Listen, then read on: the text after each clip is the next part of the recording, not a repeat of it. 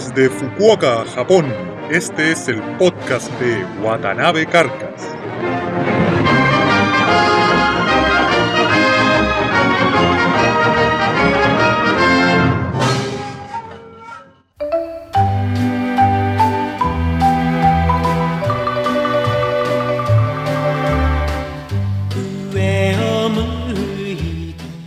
Hola amigos, les doy la bienvenida a un nuevo programa. En esta semana vamos a conversar un tema más serio, un tema relacionado con los estudios en Japón.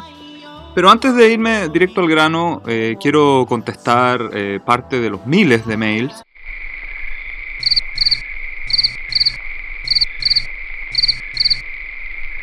Bueno, cientos de mails. Decenas de mails Está bien, está bien. Los varios mails que me llegaron, haciéndome consultas y fundamentalmente felicitándome por, por el programa anterior. Veo que hay varios otakus alrededor y quisiera contestar algunas dudas. Eh, sí, es verdad que se me quedaron muchos, más que muchos, decenas de programas eh, bajo la mesa la semana pasada. Eh, me reclamaban por ahí por Heidi, Grand Prix y entre otros. Y como ya bien dije hacia el final del programa anterior, este es solo el primer capítulo de una serie de otros eh, capítulos relacionados con el tema del anime y la cultura más popular en Japón. Estén a la espera eh, para venir ese programa. No lo quiero tirar todas las semanas también para abordar otros temas que también son tan trascendentes como el anime en sí. La otra sugerencia que me hacían era hablar de la cosa más cultural, hablar de las geishas, de la historia, de los samuráis, de los ninjas. Por ahí otro mail me decía que cuando iba a hablar de Gojira, más conocido en Occidente como Godzilla, eh, en otro mail me hablaban de por qué no, cuándo iba a hablar sobre la música, eh, en otro me decían cuándo iba a hablar sobre el cine. La verdad que todos esos temas se van a tocar en su momento, pero decidí partir por un tema que no es probablemente tan entretenido, por decirlo de alguna forma, como el tema de los estudios, pero lo elegí fundamentalmente porque la gente que viene a Japón es por estudios, por becas, se vienen becados, o sea, Japón es el tercer país más caro del mundo, después de Rusia e Inglaterra. Por lo tanto, a menos que usted tenga una pequeña fortuna personal, le haya ido muy bien en los negocios, o sea poseedor de un apellido tipo champaña, un Durraga, Valdivieso, Suercasó, es, es difícil venir a, a Japón, es realmente prohibitivo, tal vez de contrabando, fondeado al interior de un container en un barco sería posible, pero más allá de eso no, no se puede venir a Japón si no es por estudio. te tengo que admitir que no es tan así, he conocido gente que se viene a buscar nuevos horizontes, pero generalmente tienen alguna vinculación con, con Japón en términos de que se han casado por japonesas, con japonesas, perdón, han encontrado trabajo en alguna empresa multinacional o incluso los menos también se vienen, como decimos en Chile, a patiperrear y encuentran un nuevo horizonte, vienen de la nada, vienen con el dinero justo, con lo opuesto, como decimos, y triunfan y les va bien y digamos no son unos megastar en, en Japón, pero les alcanza para vivir y muchas veces vivir bien. Pero esos son los menos. Generalmente todos vienen por estudio. Es por esto que he decidido partir por el tema de, los estudios, porque encuentro que para la gente que viene eh, es, sería importante saber eh, a qué atenerse. Saber de antemano cómo es el tema de, de los estudios, porque muy, como ya bien dije y lo voy a seguir repitiendo, la mayoría viene a estudiar. Ah, antes se me quedaba una cosa bajo el tintero de uno de los varios mails que me llegó. Sí, eh, yo cometí un error la semana pasada de Miyazaki Hayao. No ganó el León de Plata, o León de Oro, como, dije, ganó el Oso de Plata del Festival de Berlín. Ahí fue una coincidencia animal. Podría haber sido el Guachito Rinco de cartón o el Centauro de arcilla, no sé. Eh, el asunto es que ganó él, efectivamente, como me corregían en un mail, ganó el Oso de Plata del Festival de Berlín. Bueno, vamos a pasar al contenido principal del, programa de hoy, que es el tema de los estudios. Pero partamos desde mucho antes de que uno ingresa a la universidad. Eh, partamos desde la enseñanza, no, no diría que básica, no, no, nos vayamos tan atrás, pero hagamos un comentario de la enseñanza preuniversitaria. Los alumnos japoneses, perdón, el sistema educacional japonés está dividido eh, tres.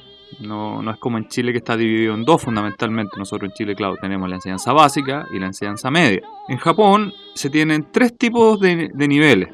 estaría la enseñanza primaria, que vendría siendo la equivalente con la enseñanza básica nuestra. Después tienen una enseñanza secundaria, enseñanza media. Y después tienen una enseñanza eh, secundaria superior. El, la cantidad de ellos es prácticamente lo mismo, lo que pasa es que la enseñanza media se divide en estos dos bloques. Los estudiantes que desean ingresar a la universidad, eh, eh, es, bien curioso, por lo menos para nosotros, se empiezan a preparar desde varios años antes.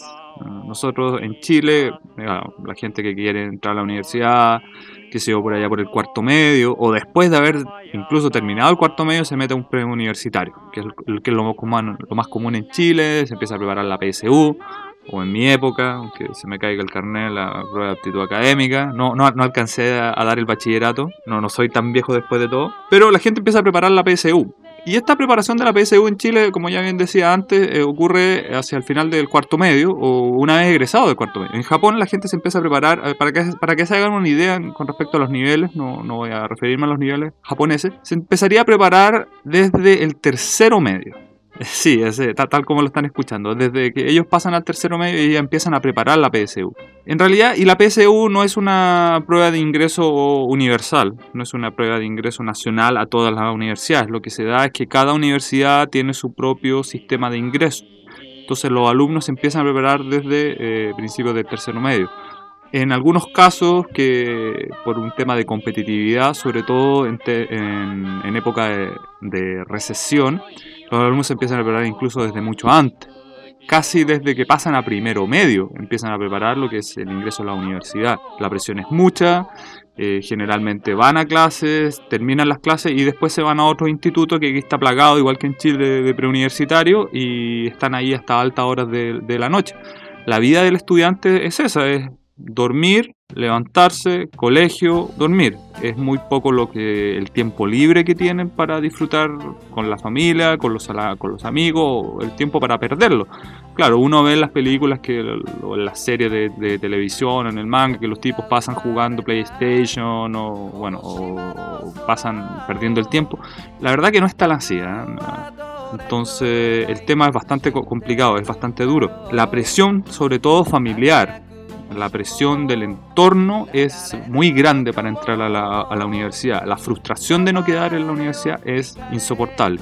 No es como en las películas, o por lo menos yo personalmente no conozco casos de gente que se haya que haya sido rechazada en la universidad y haya cometido suicidio o haya perdido el honor a no haber sido aceptada en la universidad y por lo tanto tiene que ofrendar, refregar esa afrenta que le cometió a la familia quitándose la vida. No, no, no conozco el caso, bueno, en forma personal, pero tampoco lo he escuchado en, las noticias. O creo que sí, en realidad sí, creo que uno o dos casos, pero no es como lo que uno podría esperar que los tipos frente a cualquier fallo se matan. Ahora, el tema de ingreso a la universidad, eh, uno cree en Chile, claro, que los alumnos en Japón o el sistema educacional en, Japón es de altísimo nivel porque está, bueno, porque en realidad basta con entrar a cualquier casa y el 90% de los productos electrónicos vienen de Japón.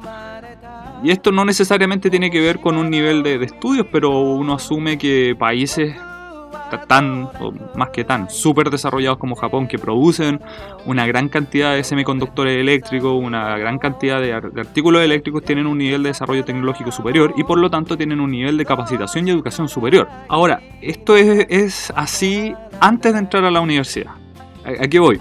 Entrar a la universidad es tremendamente difícil. Es, uno podría decir más difícil que entrar a la universidad en Japón eh, porque es así, es muy muy difícil. El sistema de filtraje, el sistema de embudo es muy grande. Y después uno queda catalogado como, oh, tú entraste a tal universidad, tú entraste a tal universidad. Uno no dice tú estudiaste, fundamentalmente tú entraste. Porque uno asume que si ya entró a la universidad es porque tiene la habilidad, entonces lo que haga después en su carrera universitaria da prácticamente lo mismo, porque ya está aceptado. Entonces el desafío grande es entrar. En mi caso personal, yo estudié en la Universidad de Kyushu, que como lo decía hace unos par de programas atrás, pertenece a este grupo de siete universidades imperiales con muy buen prestigio. Entonces yo le comento a la gente, o la gente me pregunta, oye, ¿dónde estudiaste tú? Yo le digo Universidad de Kyushu y dicen, oh, tú debes ser muy inteligente. Bueno, y sí, claro, lo soy. es, oh, tú debes ser muy inteligente o tú debes tener muy buenas notas o tienes que tener una carrera brillante. Y la verdad que, bueno, me, fue bien en la, en la, universidad y no me voy a seguir tirando flores, pero bueno. El, entonces, la gente entra a la universidad y una vez en la universidad, el tema de, de, la, de los estudios baja. Baja considerablemente su ritmo. Ah, la maquinaria se mueve de otra forma, se mueve más lento, el nivel de estudios baja, el nivel de exigencia baja, porque la exigencia ya se hizo, el entrar a la universidad, el entrar a ese ambiente de estudio es tremendamente complicado, entonces después se asume que después ya no es necesario tener ese ritmo porque la universidad cuenta con los mejores. Después, una vez adentro de la universidad y más más allá de contarles la cosa técnica de cómo funciona, porque aquí en Japón se ocupa el sistema de créditos a la, a la norteamericana, entonces los alumnos tienen que tomar una, una, cierta cantidad de crédito y según ese total toman los ramos a elección. Y todo. A todo esto yo estoy enfocando todo desde el diseño, porque yo soy diseñador gráfico y, lo que estudié fue diseño y no desconozco también la realidad de otras carreras. Entonces vamos a hablar enfocado de lo que es el estudiar el diseño. Entonces, funciona este sistema de créditos donde, donde los alumnos pueden elegir eh, los ramos que estimen más los ramos que estimen convenientes, los que les vayan a servir más a futuro y ellos mismos se van haciendo una malla académica. Algo que me llamó mucho la atención cuando yo entré a estudiar, a todo esto tengo que decir que eh, yo lo que estudié, yo estudié un máster y un doctorado. Originalmente yo vine a Japón a estudiar un máster eh, por dos años y medio y digamos que me fue bien. Sí, nuevamente, sí, soy inteligente. Eh, me fue bien y mi profesor me recomendó que por qué no seguía hacia el doctorado y me encontré buena la solución, eh, hice los trámites pertinentes, se me extendió la beca, así que pude costear el, el vivir para terminar un doctorado y terminé mi doctorado. Así que ahora puedo decir doctor Carcas. Una de las cosas que me llamó más la, atención es la actitud de los alumnos. Y es una cosa que es mucho, para mí fue bastante chocante, no sé ustedes, por lo menos yo estudié en la Universidad de, Chile, en la, en la, combativa, no, no, bueno, no, tanto como el piedragógico en Chile, pero eh, la combativa Universidad de Chile y para los que me conocen, estuve en las tomas, estuve en las marchas, estuve en las protestas, fui al Congreso, me persiguieron los pacos, me, persiguió la Fuerza de Orden de Seguridad Pública conocida como Carabineros de Chile, a eso quería referirme, respeto para ellos, muchos saludos. Y estuve en movimiento universitario, pero esta marcha y movimiento universitario nace a raíz de la discusión. En las clases, y no solamente en las clases, en el ambiente universitario se promueve la discusión, se promueve, se promueve el choque de ideas, la confrontación de ideologías. Eh, para la gente que, me conoce, como lo, lo voy a seguir diciendo, saben que eh, en las clases generalmente yo discutía mucho con los profesores, eh, no le encontraba la, la, razón en muchas de las cosas que estaban diciendo, exponía mi argumento y así se generaba una discusión que muchas veces era de cierto modo incómoda, pero y también una discusión bizantina, pero que en otras veces aportaba mucho al desarrollo de la clase misma. El tema de lo en Japón es bastante diferente.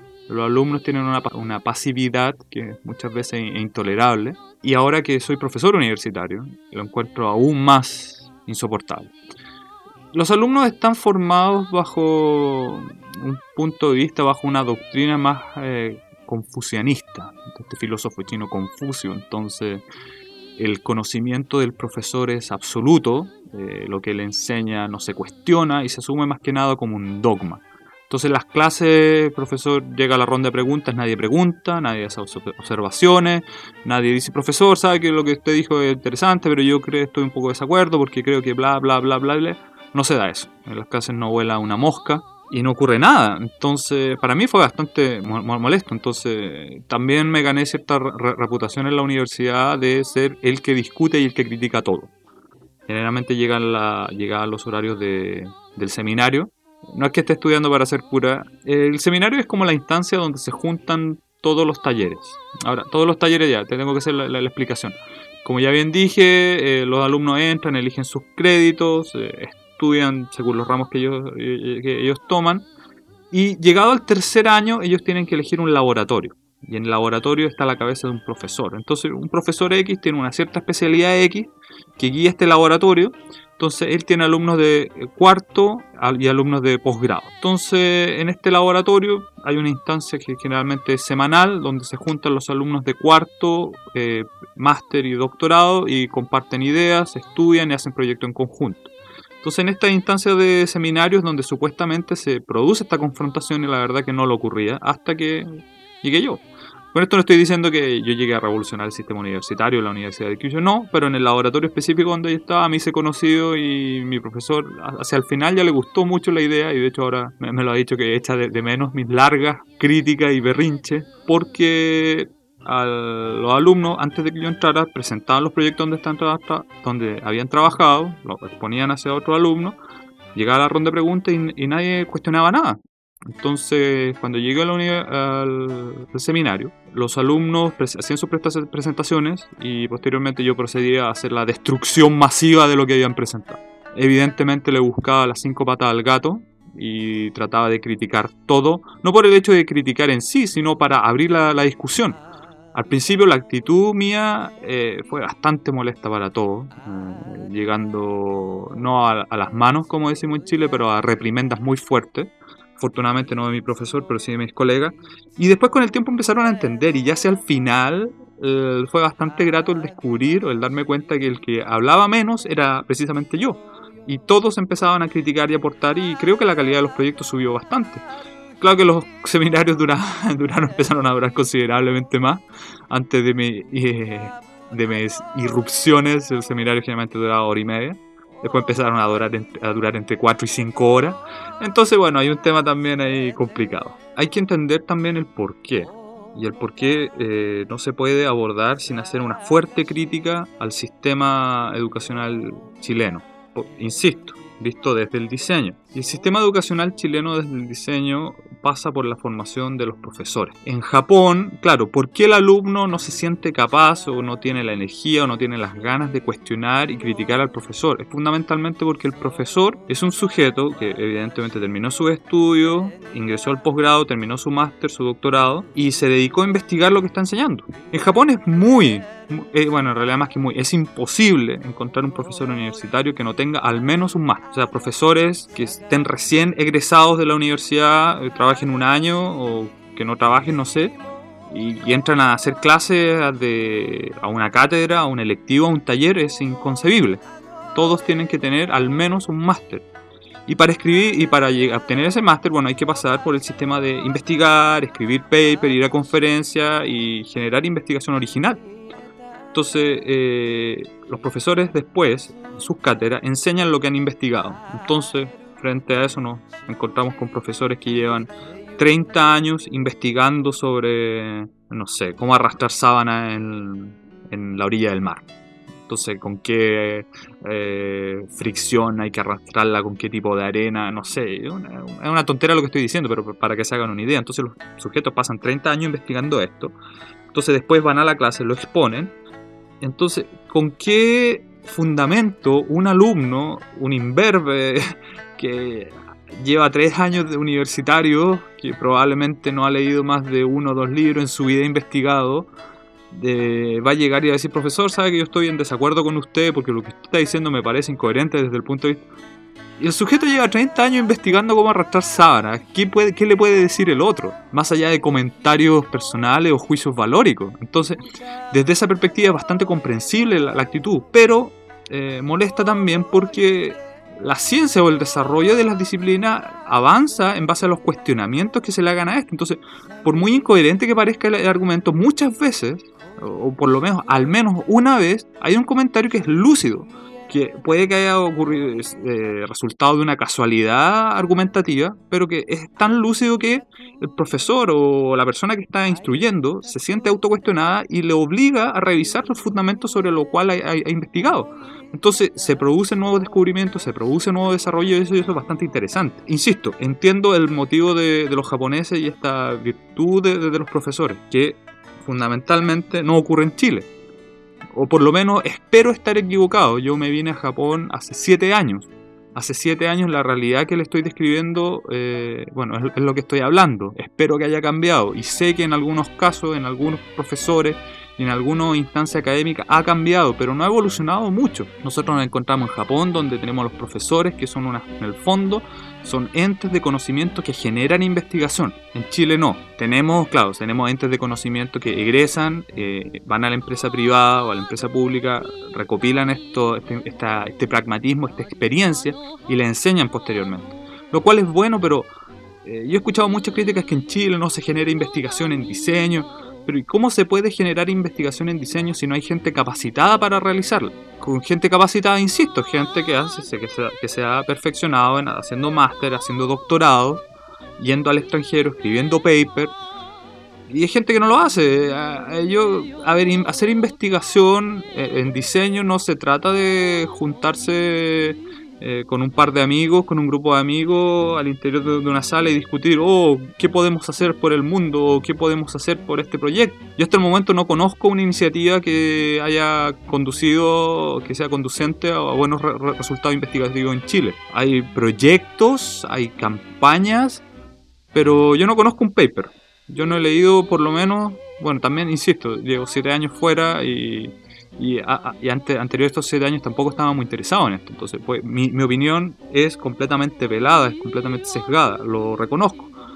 Pero desde lo poco que, conozco, valga la redundancia, desconozco la, existencia de un paper en Chile que, esté publicado en una revista indexada de diseño. Un sujeto que haya conducido una investigación, que haya escrito un paper, que lo haya enviado a un par de referees, que le hayan devuelto y haya finalmente expuesto su argumento en una conferencia. Y en una conferencia de carácter más técnico o más científica, no una de estas conferencias de diseño donde eh, nos juntamos los diseñadores a hablar sobre el futuro del mundo y la importancia de nosotros frente a otras disciplinas y al final nos abrazamos, comemos rico. Eh, y eso, eso no se da en Japón fundamentalmente, yo creo que porque, y ahí está el motivo del avance en términos académicos y en términos teóricos. Si bien insisto, para mí personalmente es bastante molesto, pero eh, también es el fundamento del progreso y el desarrollo que ellos tienen en términos académicos y en términos investigativos. Lo, que hay, existe una aplicación en términos concretos y en términos reales de una simbiosis entre lo que es la empresa privada o la empresa pública y la universidad. En la universidad, como bien digo, se genera investigación real, hay resultados que son aplicables al beneficio de la sociedad entonces la valoración del diseño ocurre a los ojos de la sociedad toda. No es una cosa que eh, este metadiseño que hacemos en Chile donde los diseñadores nos felicitamos entre diseñadores por logros diseñísticos. Yo todavía no conozco muy pocas experiencias de la valoración del diseño en términos de profesionales del diseño trabajando con profesionales de otra área. Esto es, ocurre muchas veces porque profesionales de otra área han tenido la visión eh, especial de ver, que, oye, tenemos una necesidad de diseño, llamemos a un diseñador, pero son pocas las oportunidades de la instancia donde el diseño en sí como disciplina es la que propone los proyectos a desarrollar. Entonces, eh, el ambiente, por lo menos hace siete años atrás, era bastante mediocre en este sentido, en el sentido de la formación académica de los profesionales la formación académica de los profesores. Y lo digo con todas sus letras y, le agrego que todas las opiniones vertidas en este programa son responsabilidad de quien las emite. Me hago responsable de lo que estoy diciendo, pero espero estar equivocado. Espero estar equivocado y espero que en estos siete años haya habido progreso en ese sentido. Ahora, volviendo un poco más a la cosa general, eh, insisto, siempre desde el punto de vista académico de lo que es el diseño, hablemos un poco sobre lo que se refiere a, lo que es la metodología de estudiar el diseño aplicada a la realidad eh, sociocultural y económica del país. A lo que voy yo es lo siguiente. Generalmente en Chile, eh, por lo menos en las escuelas más tradicionales del diseño, se enseña la metodología clásica eh, heredada de la escuela alemana, de la, que la búsqueda del, problema, la detección, la detección del problema, la búsqueda de necesidades, planteamiento de los objetivos, se realiza toda una investigación teórica, entonces se busca en el fondo dónde está el error sistémico. Lo que ocurre en Japón es bastante diferente y, uno, uno ve, claro, en las la series de, televisión, en las películas, en los comerciales, en YouTube, en Internet, donde sea, en la gráfica japonesa o el diseño japonés y es realmente de otro planeta, es muy muy avanzado, pero ¿cómo decirlo? Pelmazo hay en todas partes. y, lo que ocurre acá es bastante especial porque nosotros nos vemos enfrentados a una población. Hay un tema que tiene que ver con la demografía directamente. Nosotros nos vemos enfrentados a una población que son de 160 millones de habitantes. Donde, claro, hay escuelas de diseño en todas partes. Ah, de hecho, hay una, yo diría que hay una densidad de escuelas de, diseño más grande en Chile que en Japón. o sea, no estoy hablando en cantidad, estoy hablando de, densidad, en el sentido del número de escuelas de diseño o el número de estudiantes de diseño por habitante. Yo creo que en Chile es mucho mayor que en Japón. Pero bueno, eh, nosotros nos vemos enfrentados a 160 millones de habitantes, donde una población de tal volumen puede absorber una población de diseñadores bastante amplia. Y si tomamos en cuenta que, no sé, muchos, no los pocos, muchos diseñadores egresan y se van a trabajar a compañías del prestigio de Toyota, Mitsubishi, Sony, Nintendo. Y es muy común que, ocurra acá. Y obviamente hay empresas mucho más pequeñas, pero el volumen de necesidad de diseño es bastante grande. Ahora lo que ocurre también es que dentro de la formación académica, los alumnos no son instruidos dentro de la filosofía de la búsqueda del problema y la búsqueda de la necesidad. Para mí fue bastante extraño el iniciar mi investigación y conversar con mi profesor guía y plantearle que me voy a demorar aproximadamente unos seis meses en encontrar un problema de diseño. Y él me decía, bueno, ¿y qué tienes que hacer esto? Entonces, estoy hablando con un, claro, me, llama la atención que estoy hablando con un profesor que tiene más de 40 años de experiencia, no solamente académica, sino profesional, y que no manejaba ciertos conceptos básicos de lo que es la metodología eh, de investigación. No solamente metodología de investigación en diseño, pero metodología de investigación en general. Y después conversando con los alumnos y con mis colegas, me, di cuenta de lo que ocurre en Japón es que existe un volumen de personas tan grande que el diseñador en sí hace uso de la creatividad. Como Bob Esponja, quiero volar, no quiero cantar. No, eh, esa palabra que muchas veces se prohíbe ocupar en diseño en Chile, la creatividad, hay que hablar más de la innovación, y hay toda una discusión ahí de casi bizantino-filosófica con respecto a eso. En Japón no se da. En Japón no se da fundamentalmente porque los alumnos eh, estudian en función de generar, de ser innovativos, de ser creativos, y una vez que tengan un producto en la mano, eh, se le busca el problema. O sea, el proceso es bastante inverso, no se, no se buscan problemas para solucionar. Se generan cosas, se generan elementos, se generan soluciones, se generan propuestas de diseño y una vez ya desarrolladas, prácticamente un paso antes de ser seriadas, o antes de que salga el prototipo incluso, ahí recién se le empieza a buscar el, problema. Entonces, se podría hablar, como nosotros decimos en Chile, de la choreza, la volada.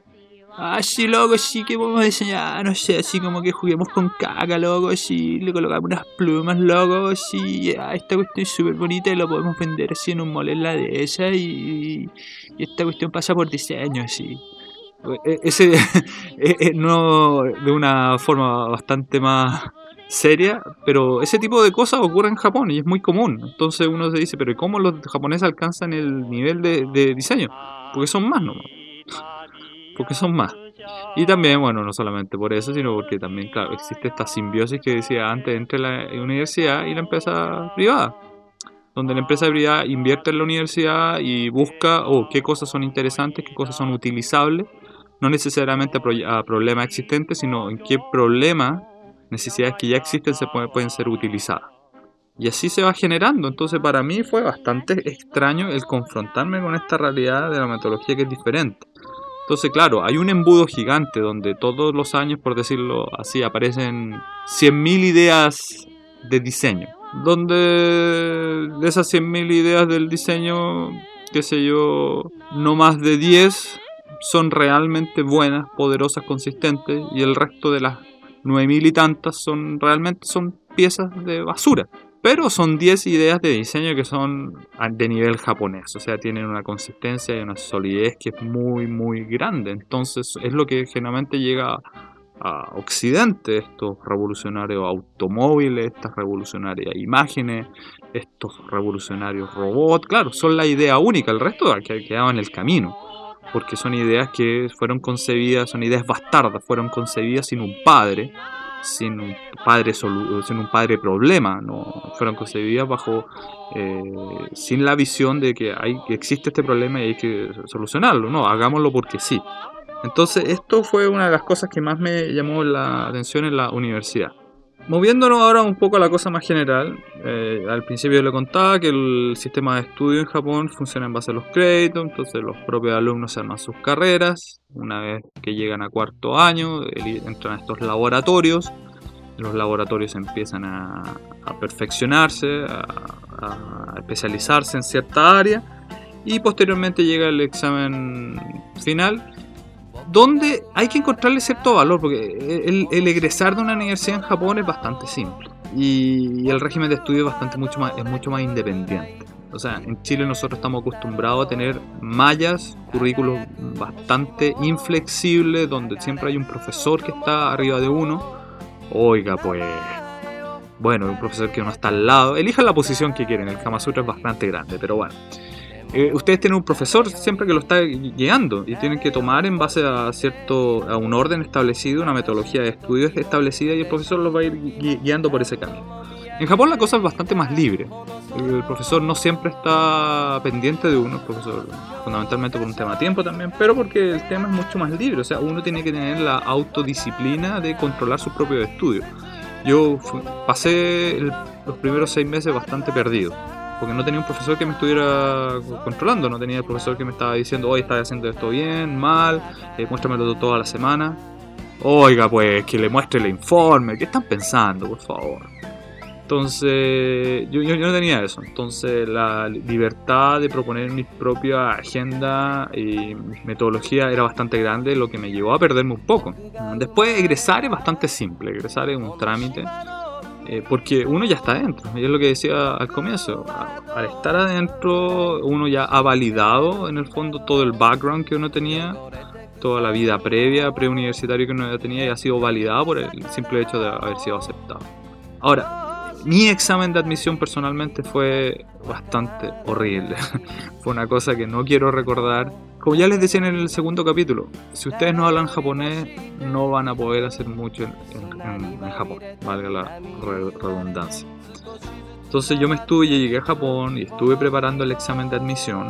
Y llegado el momento de presentar el examen de admisión frente a una comisión de unos 10 profesores, eh, cada uno de un área específica del diseño, y, entrar a, presentar y a, exponer. Ahora, no es solamente el exponer, sino el defender, o como diríamos en Chile, el engrupir, el mentir cierta idea, cierto argumento. Es muy complicado el asunto. Ahora, eh, para mí fue complicado en términos idiomáticos, no en términos doctrinarios, por decirlo de alguna forma, en términos teóricos de lo que es el diseño. Fue complicado porque no estaba con el idioma, eh, no cuajaba el idioma japonés todavía en mi vocabulario, en el lexicon, en el lexicon que yo tenía no, no, no, no estaba listo.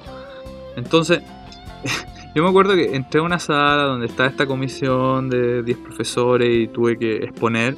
Yo estaba convencido que me estaba saliendo un japonés, pero increíble, porque claro, si uno analiza que mi japonés en términos, en esa época, en términos morfológicos y sintácticos, era bastante bueno, pero en términos semánticos dejaba harto que desear. A lo que voy es que yo lograba articular palabras con una pronunciación y un ritmo que, oh, suena que está hablando japonés. Parece que está hablando japonés, está diciendo japonés. Pero después empezamos a analizar lo que estaba diciendo. Claro, yo es muy probable que, por darle un ejemplo, haya estado diciendo, a ver, lo que vemos aquí, vemos un gráfico hecho de jamón, considerando la curva de la Tierra en el, radio, en el radio 3 de una flor que vuela a Saturno bajo el principito sobre las llamaradas universales del planeta Endor, mientras los Ewok y los Transformers con Optimus Prime derrotaban la cacerola con carbonada y un cuchillo que voló para Platón sobre tres alfombras negras en una terraza de greda. Muchas gracias. ¿Preguntas? Entonces como... Uh, eh, ¿qué diablos dijiste? Pero si yo estaba convencido que estaba hablando japonés, pero no, mi japonés era eso. O sea, tenía muy buena pronunciación, tenía un dominio bastante amplio de, palabras, pero no eran palabras inconexas.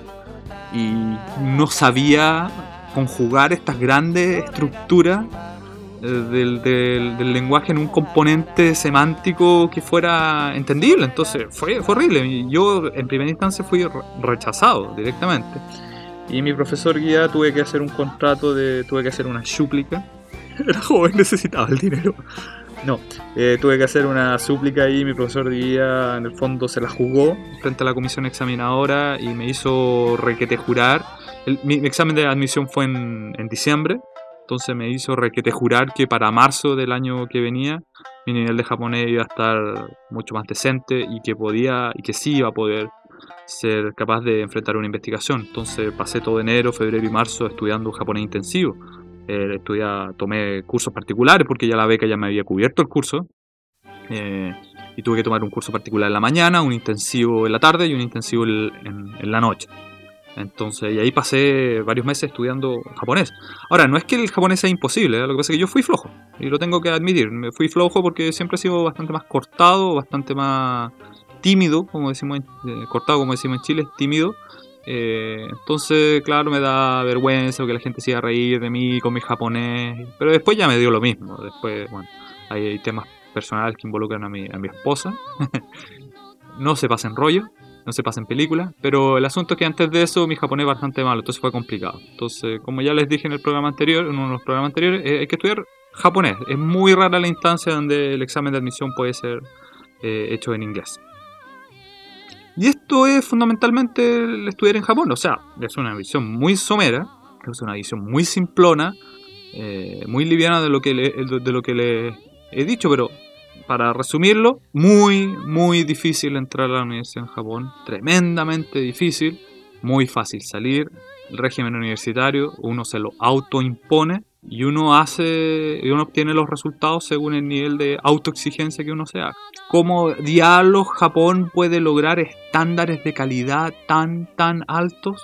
niveles de investigación tan tan altos porque existe una relación empresa privada, universidad, volumen demográfico y bueno, hay una cosa cultural también ahí eh, que le permite hacer esto. En Chile nosotros tenemos una población de 16 millones de habitantes con un diseño que no se ha valorado. Un diseño que se valora a sí mismo, pero insisto, es metadiseño. Nosotros entre diseñadores nos reconocemos, la sociedad no nos reconoce. Y, eso, y no es culpa de la sociedad, es culpa de los diseñadores. Así de simple. Hasta que, y en la medida que esto no cambie, vamos a seguir siendo una cosa pedestre, delicuescente, como decía Coco Legrand. Y esto es lo que es estudiar en, en Japón no está la anécdota del día a día, de cómo son, los profesores, cómo son los estudiantes. Hay programa para mucho, o sea, si este podcast sigue siendo un éxito, y hasta el momento lo ha sido, vamos a tener muchas otras instancias para hablar de la cosa más particular. Pero en términos generales, esto es mi visión personal de lo que es en términos muy someros, un ambiente académico en Japón. Estamos llegando hasta el final del programa la próxima semana eh, vamos a tocar un tema más entretenido, como entre comillas, por decirlo así, para ir alternando entre, las, entre estos dejos de seriedad que me dan a veces y la cosa más, más entretenida como la semana pasada. No va a ser música la próxima semana, no va a ser cine. Eh, tiene que ver con los personajes típicos de Japón, por decirlo de alguna forma. Les reitero, les reitero mi mail, wc.podcast.com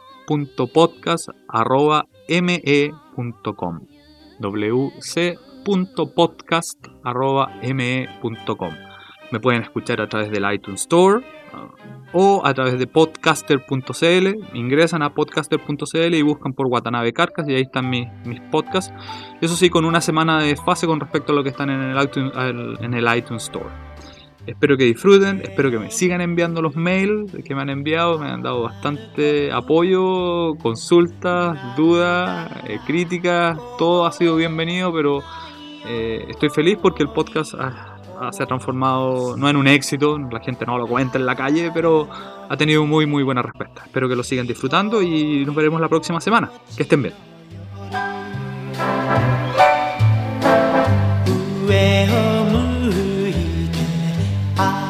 にじん